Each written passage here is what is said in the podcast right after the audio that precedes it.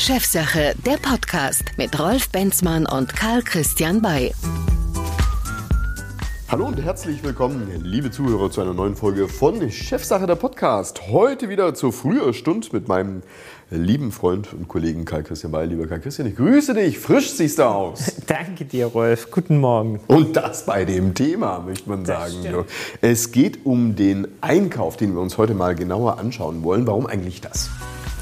Ja, ich glaube, wir hatten schon in den letzten Podcast-Folgen ja gelegentlich über Herausforderungen, die die deutschen Unternehmen treffen werden, wie Lieferkette, Nachhaltigkeit etc. gesprochen. Und eine Schlüsselfunktion insoweit nimmt der Einkauf tatsächlich ein. Genau, denn in diesem Podcast schauen wir natürlich nicht nur in der Metaebene auf die Wirtschaft, sondern wir schauen auch in die tiefen Prozesse eines Unternehmens herein und natürlich schauen wir uns die handelnden Akteure genauer an. Wir werden uns jetzt also ganz konkret in den nächsten Podcasts der sogenannten C-Level-Ebene widmen. Was verstehen wir alles unter dem Thema C-Level?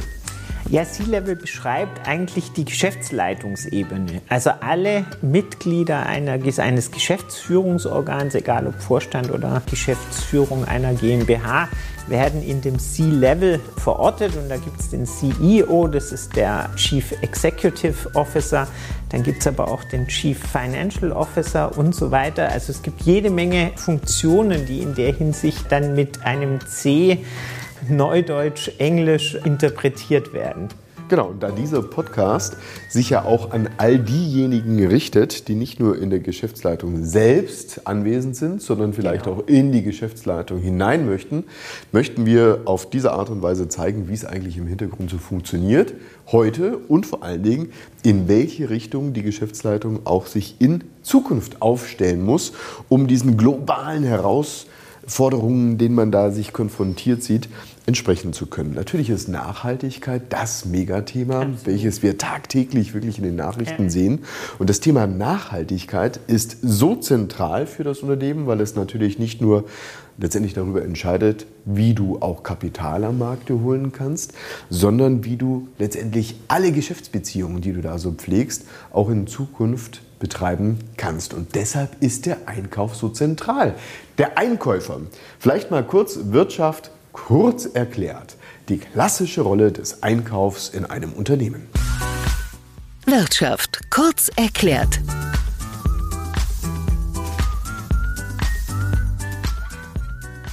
Der Einkäufer trägt direkt zum Unternehmenserfolg bei, denn hier werden die Beschaffungskosten optimiert, Einsparungen aufgezeigt, aber auch das Unternehmensrisiko gesenkt. Die Einkäufer kümmern sich um den Einkauf von Waren, Material oder auch Dienstleistungen für ein Unternehmen. Gerade hinsichtlich der Lieferkette gilt es hier besonders auch die Versorgungssicherheit des Unternehmens sicherzustellen und durch ein permanentes Monitoring die Kernlieferanten und Zuliefermärkte zu beobachten. In der Regel haben Einkäufer eine kaufmännische Berufsausbildung oder einen wirtschaftswissenschaftlichen Hochschulabschluss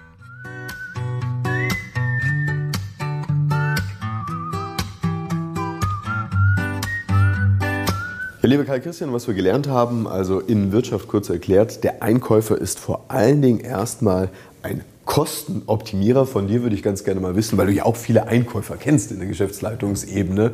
Was sind das eigentlich so für Typen aktuell? Kann man die ähm, sozusagen unter einem Nenner definieren? Ja, da wir selbst mit unseren Beratungsleistungen häufig vom Einkauf äh, eingekauft werden, ist das ein bisschen eine unfaire Frage. Aber Einkäufer können tatsächlich gut rechnen. Das ist, wie äh, ja gerade eben schon in der Definition spürbar, eine ganz wesentliche Kompetenz. Da wollen wir mal nachfragen. Was heißt gut rechnen? Gut rechnen innerhalb der Verhandlungen dass die blitzschnell sagen, ja, pass mal auf, dann mach mal da ein bisschen an der Stellschraube da und da. Und plötzlich, wenn du nicht schnell genug hinterher kommst, merkst du, dass du ein fettes Minus einfährst. Ja, Sie haben, Sie haben zumindest, glaube ich, ein großes Verständnis für die ähm, Bandbreite der Preise, die Sie akzeptieren können. Und äh, das ist manchmal ein ziemliches Herantasten in der Praxis, manchmal aber auch direkt auf den Kopf die Zusage, dass man entweder zu teuer ist oder gerade noch so in der Range liegt. Also wie, wie gesagt, ich glaube, die, die Kernkompetenz, und das scheint mir schon eine wesentliche äh, Grundvoraussetzung auch zu sein, ist, dass Einkäufer gut rechnen können, dass sie wissen, Und das ist ein Punkt, der teilweise ein bisschen untergeht, dass sie tatsächlich auch die Bedarfssteuerung im, im Auge haben und dass sie da tatsächlich die Produktionssicherheit, also sprich die Verfügbarkeit aller, aller für die Wertschöpfung notwendigen Materialien sicherstellen können. Das ist gar nicht mehr ganz so einfach, weil man heutzutage, ja, das sieht man ja insbesondere bei den Automobilzulieferern immer wieder, sich ganz gerne mit einem Lieferanten ähm, relativ eng verbindet. Das hat auch Vorteile in der Enge, aber es ist nicht unkritisch, wenn dann tatsächlich aus irgendwelchen Gründen, und da haben wir ja mannigfaltigste Motive, die eintreten können, dieser Lieferant dann ausfällt, dann brauche ich tatsächlich einen Ersatzlieferanten relativ ruckartig. Und das ist äh, heutzutage eine große Herausforderung. Genau, da werden wir gleich nochmal äh, in der Tiefe drauf eingehen. Du sprichst nämlich auch die Lieferkette an, aber ich möchte ja. noch mal ganz kurz zur Person zurück. Muss der Einkäufer oder war der Einkäufer bisher so ein knallharter, trockener Knochen, dem im Prinzip alles wurscht ist, was der Gegenüber sitzt. Hauptsache, er kann seine optimierten Einkaufs- und Kostenziele durchsetzen. Ja, also ich, ich, glaube schon, dass das Anforderungsprofil sich auch in den 2000ern tatsächlich noch mal etwas geändert hat, weil wir haben ja, äh, und das ist ja auch ein Thema, das uns immer mal wieder beschäftigt hat, ja auch Compliance als wesentliche neue Wahrnehmung äh, bekommen in Anfang der 2000er und äh, der Einkauf ist natürlich ganz zentral gefährdet, äh, in korruptive Situationen äh, gebracht zu werden. Und von daher ist der Einkauf sicher ähm, auch besonders intensiv geschult, was Compliance angeht, und zwar Richtung Korruption, Richtung Kartellrecht etc. Also sprich eine Nähe, Näheverhältnis zwischen Einkauf und Lieferant, wie das vielleicht vor den 2000ern nicht nur üblich, sondern tatsächlich auch äh, ja durchaus gewollt war, gibt es in der Form nicht mehr. Das hat die Verbindung in der Realität doch etwas, etwas distanzierter ähm, äh, gemacht, als es vorher war. Wir möchten ja heute darüber sprechen, inwiefern sich die Rolle des Einkaufs innerhalb des Unternehmens verändert, verändern muss. Ein klassisches Bild, welches ich beim Einkäufer beispielsweise in der Automobilindustrie im Kopf habe, ist, dass du deine diversen Lieferanten, mit denen du ins Gespräch kommen möchtest, in ein Hotel einlädst oder zu dir in deine Zentrale, du die Kandidaten in verschiedene Räume steckst und von Raum zu Raum zu Raum gehst und jedem sozusagen die Knüppelchen auf die äh, Kniescheibe draufhaust, bis das beste Angebot rausgeht. Ich meine, das ist ja wahrscheinlich eine sehr antiquierte Sichtweise, weiß gar nicht mehr, ob das überhaupt noch äh, so existieren kann, wenn wir uns solche gigantischen Prozesse und Themen anschauen, mit denen sich der Einkauf auseinandersetzen muss, wie beispielsweise das Thema Digitalisierung. Du kannst ja mit künstlicher Intelligenz völlig anders vermutlich auch in Zukunft einkaufen, aber eben auch das Thema Lieferkette, wo du eben nicht nur auf den Preis schauen musst, sondern letztendlich auch die Verantwortung als Einkäufe für das gesamte Unternehmen betrachten möchtest. Absolut. Und ähm, wenn, ich, wenn ich ganz zu Beginn nochmal äh, zu dem zurückkomme, was du, äh, du äh, gerade geschildert hast, also da gibt es schon die, die eine oder andere Stilblüte und, und vielleicht auch den, den einen oder anderen äh, bemerkenswerten äh, Sachverhalt. Also ich habe zum Beispiel schon mal erlebt, wie in einem Versteigerungsprozess Wirtschaftsprüfungsdienstleistungen eingekauft wurden. Das halte ich tatsächlich für sehr grenzwertig. Ähm, ich habe aber auch schon äh, Pitch-Situationen, also praktisch das Bewerben um den Auftrag erlebt, bei denen sich die äh, Kontrahenten vormals in der Lounge äh, begegnet sind, als man genau wusste, wer alles noch im Pitch ist. Und ich habe tatsächlich auch schon erlebt, dass wir im Pitch unterlegen waren, aber dann unsere Projektierung an einen Wettbewerber, der einer der Big Four war, verkaufen sollten, damit wir unsere bessere Idee ähm, dann mit anderer Mannschaft umsetzen kann, weil man damals Angst hatte vor einem sogenannten Auswahlverschulden, also sprich einer, einer äh, Auswahl eines nicht ganz so großen äh, Kontrahenten. Also da gibt es schon die eine oder andere bemerkenswerte Konstellation und Situation. Aber zurück zu den, äh, zu den anderen Anmerkungen, die du gemacht hast. Ja, in der Tat, der, der Einkauf muss heutzutage deutlich strategischer verortet werden. Es geht nicht mehr um äh, den, den vielbeschworenen Bleistifteinkauf, sondern es geht ja gerade nicht nur um die Ab Anwendung von Compliance-Themen, um die Sicherstellung der Produktionssicherheit, um die möglichst nachhaltige Beschaffung, sondern es geht vor allen Dingen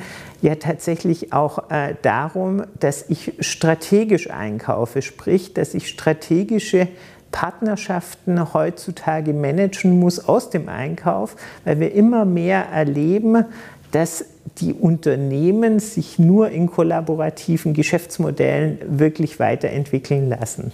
Wenn du über eine strategische Auswirkung sprichst, was genau meinst du damit? Ja, wenn wir zum Beispiel zu, äh, zurückdenken, ähm, äh, wie wir das Automobil begriffen hatten, und auch darüber hatten wir ja schon besprochen in, äh, in den vergangenen Dekaden, dann war das eigentlich immer klar, Kernkompetenz im Auto ist der Motor, also der Antrieb, und dann kommt in Deutschland noch besonders die Qualität und das Design obendrauf, aber das war das Auto, so wie wir es begriffen haben.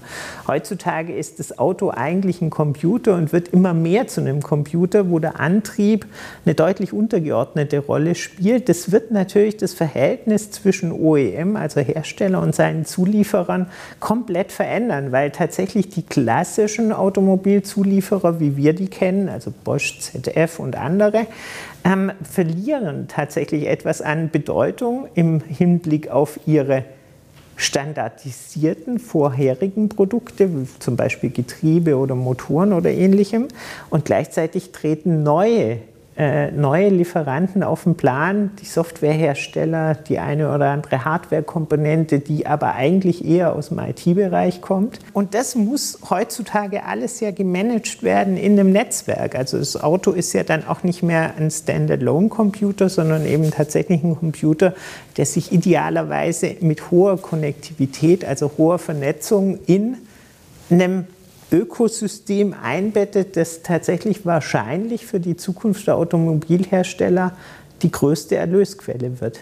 Heißt aber auch wieder, wenn wir zurückgehen zum Einkäufer und ähm, sag mal, dem, dem Dashboard, mit welchem er sich tagtäglich äh, konfrontiert sieht, werden wir dort in Zukunft noch weitere Anzeigen treffen als bisher. Also ich will es mal so sagen, er hatte vorher vielleicht den Preis, er hatte vielleicht Qualität, dann auch ähm, natürlich die Pünktlichkeit der Lieferung, und, äh, der Lieferung und dergleichen. Und in Zukunft muss er halt einfach auch noch weitere Kennzahlen im Blick haben. Welche sind denn das beispielsweise? Ich würde ich würd es gerne auf, auf, auf den Punkt bringen, dass letztendlich der Einkäufer die diversen Transformationen im, im Bereich der digitalen äh, Geschäftsmodelle, im Bereich der Nachhaltigkeit bildet letztendlich der Einkäufer ab. Der Einkäufer ist die wesentliche Außenposition des Unternehmens in diese Ökosysteme, die wie gesagt teilweise unumgänglich sind. Und damit hat er eine ganz andere Bedeutung. Er kauft nicht mehr Bleistifte und Schrauben ein, sondern er managt Partnerschaften. Man könnte auch sagen, er hat eben nicht mehr den Überblick rein über die Beschaffungsprozesse, sondern er muss im Prinzip die gesamte Supply, Supply Chain ja. im Blick haben und genau wissen, wo an welcher Stelle was nicht nur erfordert wird, sondern er muss auch im im wahrsten Sinne des Wortes Beziehungsmanagement Absolut. betreiben. Absolut. Das ist was, was vollkommen anderes. Und ich hatte ja gerade eben beschrieben, wo der Einkauf herkommt und wo er sich derzeit befindet. Das stellt aber natürlich nochmal andere Herausforderungen und die Komplexität einer, einer, äh, einer Einkaufsfunktion ist auf gar keinen Fall zu unterschätzen. Das ist Dreh- und Angelpunkt.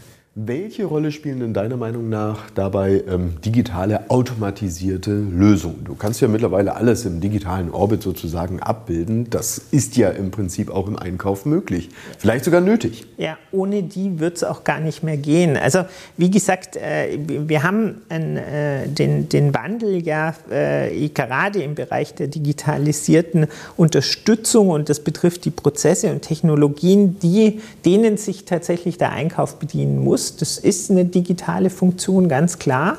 Und das ist Grundvoraussetzung, dass der Einkauf nicht nur die digitalisierte Prozesse beherrscht, sondern tatsächlich auch zum Teil modellieren kann.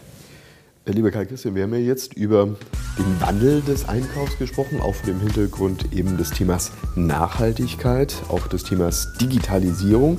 Wir haben darüber gesprochen, wie früher der Einkauf sozusagen unterwegs und verankert war innerhalb eines Unternehmens, aber wir haben jetzt auch darüber gesprochen, wie er sich verändern wird und mit welchen Arbeitswerkzeugen er in Zukunft zu arbeiten wird. Über was wir noch nicht gesprochen haben, ist, wie sich der Typ, der da sitzt, auch verändern muss.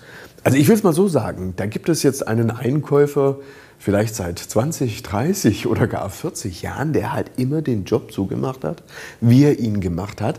Das, was du mir jetzt gesagt hast, wie sich der Einkäufer verändern muss, haben wir jetzt eben vielleicht, ähm, um nochmal dieses Bild äh, zu bemühen, nicht mehr diesen knorrigen Kostenoptimierer, sondern wir haben hier einen, der im äh, Idealfall mit Sozialkompetenz yeah. ausgestattet ist, der nicht nur gegenüber des Lieferanten eine tolle Kommunikation und eine notwendige Kommunikation ja. an den Tag legen kann, sondern der letztendlich auch natürlich auf ein Team ähm, angewiesen ist, welches er zu managen hat und welches vielleicht auch nur für einen bestimmten Prozess erstmal sich zusammenfindet und sich danach wieder auflöst. Das ist doch unterm Strich eine völlig andere Funktion, die in Zukunft ein Einkäufer haben muss und eine, sag ich mal, völlig andere ähm, ja, Art der Persönlichkeit, die erfordert wird.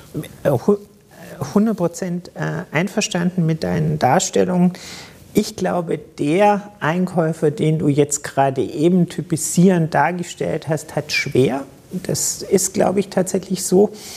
Ähm, diesen, dishift Mindshift äh, zu leisten, dahingehend, dass er letztendlich im Einkauf jetzt eine Managementfunktion übernimmt, so wie du es beschrieben hast, und dass er insbesondere kommunikativ stark sein muss gegenüber den Lieferanten die vielfältigen und immer weiter steigenden regulatorischen Anforderungen auch zu kommunizieren, wenn wir, wie gesagt, an Nachhaltigkeitsaspekte wie Lieferkettenvorgaben äh, äh, oder Compliance-Vorschriften äh, oder äh, technische, technische Herausforderungen etc. denken, dann ist das wirklich eine außerordentlich komplexe Funktion, äh, bietet aber natürlich auch eine enorme Entwicklungschance.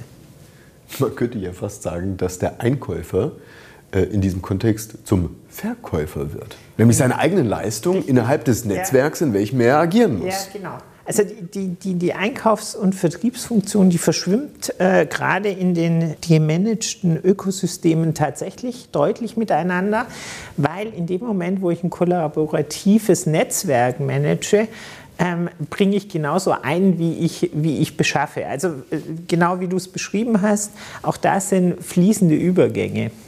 Mhm. Man könnte fast ähm, sich das so vorstellen wie eine Spinne, die im Netz ist. Also der Einkäufer, der vielleicht eher irgendwo früher an der Seite des Netzes war, ist jetzt irgendwo mittendrin. Ist es so, dass ohne den Einkäufer im Prinzip gar nichts mehr geht? Egal, ob der CEO eine wie auch immer gelagerte Strategie ähm, dort fokussiert. Er muss zu Beginn den Einkauf an seiner Seite haben. Sprich, die wichtigste Position eigentlich jetzt im Unternehmen? Ja, das werden wir wahrscheinlich jetzt in allen folgenden Podcasts über alle anderen Funktionen auch sagen. Also das wird wahrscheinlich für den, für den äh, Personalverantwortlichen dann genauso gelten wie für den Finanzverantwortlichen. Ähm, deshalb muss man ein bisschen, äh, ein bisschen vorsichtig sein, aber es stimmt schon, die Funktion des Einkaufs ist eine sehr zentrale. Und sie wird immer bedeutender. Und ähm, wir sehen ja jetzt, dass in vielfältigen Aspekten der, des Einkaufs tatsächlich sich Herausforderungen und Spannungsfelder äh, ergeben. Und all dem muss der Einkäufer gerecht werden. Und das setzt tatsächlich nach innen und nach außen eben, wie gesagt, diese hohe Konnektivität äh, voraus. Und es setzt natürlich auch ein extrem breites Verständnis über die zu beschaffenden ähm, Güter, Materialien etc., über deren, deren Substitutionsfähigkeit und so weiter voraus. Also es ist wirklich eine, eine nicht zu unterschätzende Funktion und äh, sie bündelt äh, tatsächlich eine wesentliche Kernkompetenz, um äh, eine Zukunftsfähigkeit der Unternehmung sicherzustellen. Lass uns doch zum Abschluss unseres Podcasts einen Perspektivwechsel durchführen. Überall dort, wo eine Veränderung stattfindet, sind natürlich auch Chancen für diejenigen, die schnell sind, die agil sind, die genau wissen, darauf zu reagieren. Also ich will es mal so sagen, ähm, wir sprechen jetzt hier über diesen Einkäufer, der künftig anders gelagert ist. Bei vornehmlich großen Unternehmen, der trifft auf der anderen Seite kleinere Unternehmen, die ganzen Lieferanten, unseren Mittelstand. Wie darf der Mittelstand sich und wie sollte sich der Mittelstand künftig gegenüber diesen Einkäufern positionieren und welche Stellschrauben sollte ein mittelständischer Lieferant als allererstes bedienen, um auf der gegenüberliegenden Seite auch wirklich gehört zu werden und letztendlich auch ein verantwortungsvoller Partner zu werden und zu bleiben? Das ist eine schwierige Frage, weil ich stelle vielfältig fest, dass der klassische Vertrieb mehr redet als zuhört. Also es werden mehr die eigenen Brei äh, Produkte angepriesen, es werden mehr die eigenen Vorteilhaftigkeiten ähm, äh, dargestellt, als dass man wirklich dem, dem äh, Auftraggeber mal zuhört, was der wirklich braucht, was er erwartet.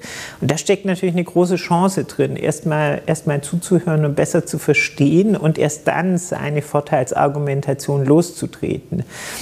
Das nehme ich äh, tatsächlich vielfältig äh, wahr und nehme dann auch große Enttäuschung im Vertrieb wahr, dass man irgendwie mit seinen Argumenten nicht durchgedrungen ist. Wie gesagt, teilweise aber auch deshalb nicht durchgedrungen ist, weil man einfach gar nicht zugehört hat, wie der wirkliche Bedarf ist. Ähm, und ich glaube, der Mittelstand ist mehr als aufgefordert, sich der eigenen Bedeutung und Relevanz klar zu werden. Und zwar sowohl im positiven als auch im negativen. Ich glaube, da wird zu wenig die eigene Anbindungsfähigkeit verprobt, sondern noch zu stark in Produkten gedacht, also in, in, in, eigenen Produkten und weniger in gemeinsamen Produkten. Und da steckt für mich eine große, große Chance. Gleichzeitig aber natürlich auch, das ist ja immer sowohl als auch, auch ein Risiko, wenn man sich dem verschließt, dass man dann als Systemlieferant immer weniger attraktiv wird. Und letztendlich geht es auch hier darum, dass man natürlich auch technisch ähm, entspricht der anderen Seite. Also sprich, äh, was bringen die besten Tools, die jetzt äh, die Einkäufer in den großen Unternehmen haben, wenn innerhalb dieser Tools meine eigenen Dienstleistungen oder meine eigenen Produkte nicht sichtbar werden? Absolut. Also ich muss vom, vom Komponenten, ähm, äh, von der Komponente in den, in den systemischen Ansatz kommen. Summa summarum, wie ist dein Fazit? Wie sollte und wie wird der Einkauf in Zukunft gelagert sein? Also wie, wie gesagt, ich bin äh, ganz sicher, dass äh, der Einkauf letztendlich der Vervielfältiger der eigenen Strategie wird äh, und dass er dafür letztendlich eine digitale und nachhaltige Transformation im Unternehmen verkörpert und äh, nach außen trägt. Da, und wie gesagt, äh, es wird am Ende des Tages in strategische Partnerschaften gehen. So, und die kann natürlich auch ein Einkäufer nicht allein organisieren, sondern da muss er schon auch mit seinen Kollegen in der Level C-Ebene sprechen. Wir sind am Ende unseres heutigen Podcasts angekommen, lieber Karl Christian, aber nicht ohne einen Ausblick zu geben, wie wir unsere Reise durch die Chefetage fortführen wollen. Wem möchten wir uns als nächstes widmen? Ja, ich, äh, wir hatten es ja gerade eben schon angesprochen in, in einem Zwischenton. Ich glaube, wir sollten vielleicht noch mal über den Personalverantwortlichen reden, weil auch der ist für die Transformation ganz entscheidend. Heutzutage, und das hatten wir ja auch zuletzt angesprochen, ergeben sich vielfältige Herausforderungen im Hinblick auf die Personalführung, nicht nur äh, vor dem Hintergrund von Corona, sondern durchaus auch vor dem Hintergrund äh, von New Work, was ja Thema unseres letzten Podcasts war. Ganz genau. In diesem Sinne freue ich mich, wenn auch Sie und ihr wieder bei der nächsten Folge mit dabei seid. Bis dahin alles Gute und dir herzlichen Dank für das Gespräch. Ich danke und bleiben Sie uns gewogen. Das war Chefsache, der Podcast mit Rolf Benzmann und Karl Christian Bay. Besuchen Sie auch unseren YouTube-Kanal. Bis zum nächsten Mal.